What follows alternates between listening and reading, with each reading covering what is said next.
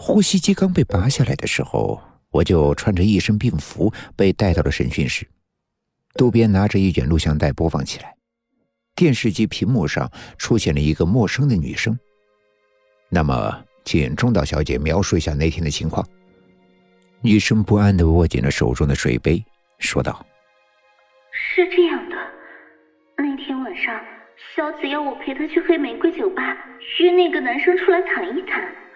就在我去卫生间回来后，小紫说。”那个男生约他去酒吧的后街谈，当时我本来是要陪他一起去的，可是恰好碰到了熟人，就没有。真的对不起小紫，发生这样的事也有我的责任吧。女生说到动情处，忍不住捂住脸哭了起来。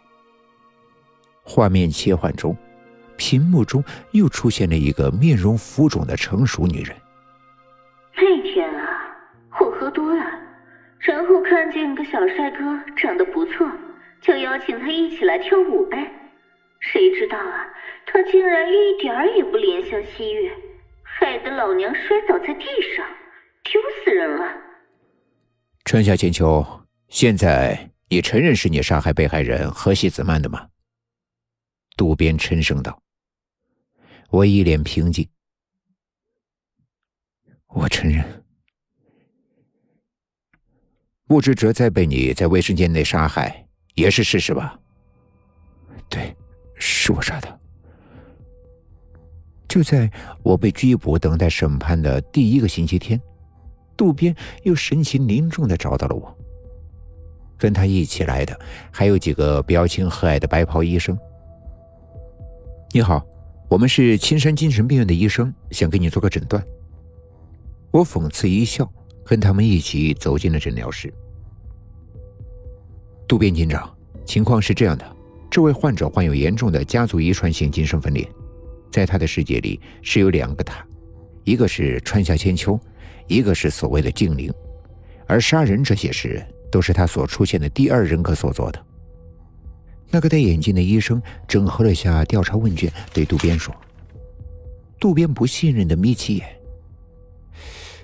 这么说，审判将对他无效。最好的办法就是把他送到我们青山精神病院终身隔离。”渡边突然问：“你们是怎么听到消息找过来的？”“哦，是这样的，川下千秋的母亲松月惠美子。”私下里一直在我们的病院有心理咨询。遗憾的是，上个月的时候，她病情发作，杀死了自己的新婚丈夫，最后服毒自尽了。医生叹了口气：“哦，那真是不幸啊。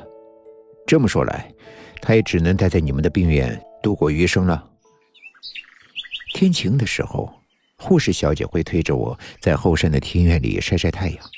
她说这样有助于我缓解病情。我微微抬起手，朝着阳光，手掌透明的，可以看到皮肤下隐藏的青紫的血管。千秋君的皮肤真的很好呢，护士小姐称赞道。我试探着说：“是吗？可不可以给我一面镜子，让我照照？”护士小姐立刻就如临大敌般的直接拒绝：“不行，院长还有高桥医生都特意嘱咐过。”不能让你接触任何镜子的，是吗？我失落的用手挡住直射过来的阳光。是嫌阳光太刺眼了吗？你等等，我去给你拿把伞过来。护士小姐热情周到的说，然后踩着高跟鞋小跑进庭院后的回廊拿伞去了。我看四周无人，吃力的滑动轮椅来到前方的水池前。可是这样还是不够，还是无法看到波平如镜的水面。我挣扎着摔下了轮椅，一点一点朝池水边挪动。终于在那次碧波中，相隔数月后，我再一次看见了那张熟悉的阴郁的脸。就像他曾说过的一样，就算死亡也不能将我们分开。我忍不住去伸手触碰那张如梦似幻的脸，恍惚中，我看见他的手伸出水面，握住我的手，抓住我，紧紧不放。我微笑着闭上眼，任身体滑入水池中，渐渐的被碧绿的池水所覆灭。在那片深深浅浅的绿色中，我再一次看见那个镜子里的男人，同我一起，永远一起。